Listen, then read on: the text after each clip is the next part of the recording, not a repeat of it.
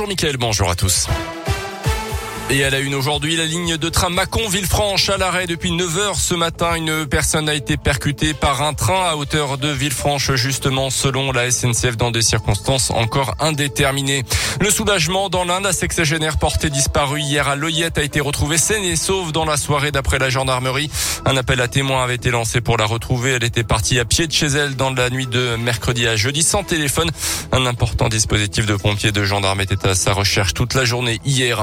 La de Jean Castex à Lyon et dans l'agglomération. Aujourd'hui, le chef du gouvernement est allé ce matin à la rencontre des policiers de la BAC dans le 9e arrondissement, des policiers qui avaient été la cible de tir il y a quelques jours à la Duchère. Le Premier ministre se rendra ensuite à Vénissieux et Vaux-en-Velin, déplacement cette fois-ci sur le thème de la politique de la ville. Rebondissement dans l'enquête sur l'attaque d'une euh, caméra de vidéosurveillance. C'était le 17 octobre dernier à Oyonnax dans l'un. L'individu qui aurait découpé à la disqueuse le poteau sur lequel était fixé la caméra a été interpellé deux semaines plus tard selon euh, le progrès. Il a été mis en examen et placé en détention provisoire selon les premiers éléments. Il aurait volé la disqueuse dans une entreprise où il effectuait un stage. Un jeune de 19 ans qui a été identifié grâce à son ADN. Un complice présumé mineur quant à lui a également été arrêté.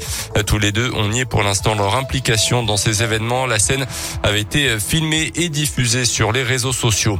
À Lyon, une nouvelle journée de grève aujourd'hui des agents de la ville. C'est toujours par rapport à l'application d'une loi qui rend les 35 heures obligatoires. Les agents de la ville dénoncent également une atteinte à leur droit de grève et réclament aussi des hausses de salaire. Conséquence, il n'y aura pas de cantine ce midi dans 72 écoles de Lyon. Quelques perturbations également euh, du côté du périscolaire.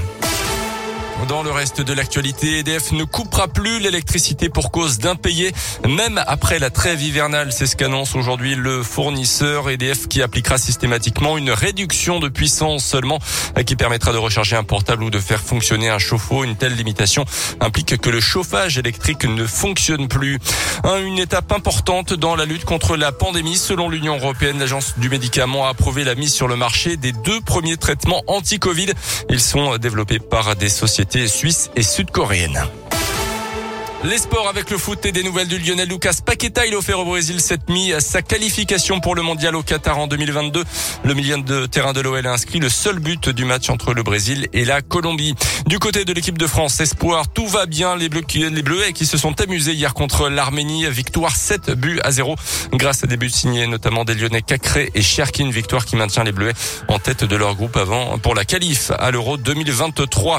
Et puis un mot de basket et qui a bien résisté face à la meilleure défense d'Europe, mais les absences de quatre joueurs villeurbanais se sont faites sentir. Finalement, défaite 73 à 67 hier soir euh, contre l'Étoile Rouge de Belgrade. C'était en Euroleague, évidemment. Merci beaucoup, Colin. Il est 11h04.